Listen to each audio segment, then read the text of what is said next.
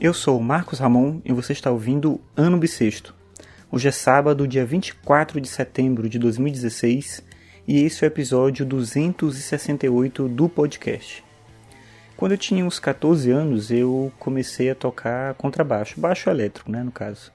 Tinha uns amigos na escola que tocavam, tinha uma banda e tal, eu conheci eles ali e eu comecei a tocar por essa época. Quando eu tinha 20 anos, eu já tocava muito bem e conseguia tocar, por exemplo, essa música aqui do Rush que você está ouvindo aí de fundo.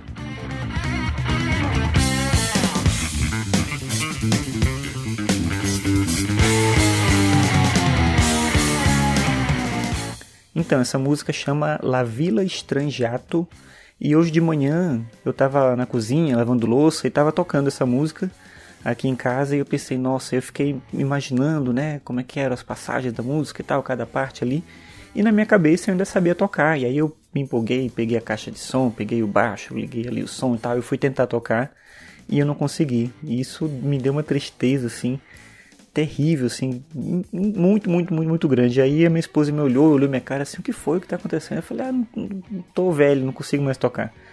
E ela olhou para mim e falou, mas isso não tem nada a ver com velhice, tem a ver com falta de treino, tem a ver com falta de dedicação, você não toca mais e não consegue mais.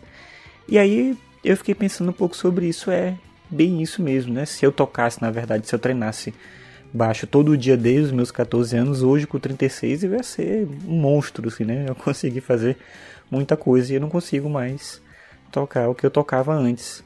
E isso não tem a ver necessariamente como minha esposa me lembrou com velhice, mas com o fato de que a rotina vai mudando, né? A minha ideia, o meu sonho de ser músico, ele ficou para trás. Eventualmente eu pego um instrumento, toco um pouquinho, mas eu não tenho mais uma dedicação de fato a, a treinar, a tocar um instrumento e tudo.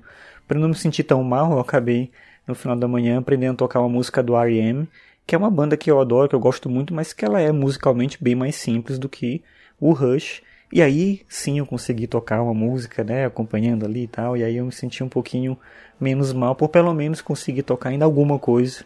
Mas eu acho que Rush mesmo só nos meus sonhos. Não, não chego mais nisso. Mas enfim, isso é uma, uma reflexão que eu tiro aqui como um sentido das escolhas e das circunstâncias da nossa vida. A gente vai adotando determinado caminho, seguindo um determinado caminho e algumas coisas vão ficando para trás e a gente tem que aprender a deixar essas coisas para trás e perceber o que dá para resgatar e o que que não dá. Minha paixão pela música sempre vai continuar, mas eu obviamente não sou mais o baixista que eu era quando eu tinha 20 anos e isso não vai mudar, é assim e não tem mais muito jeito.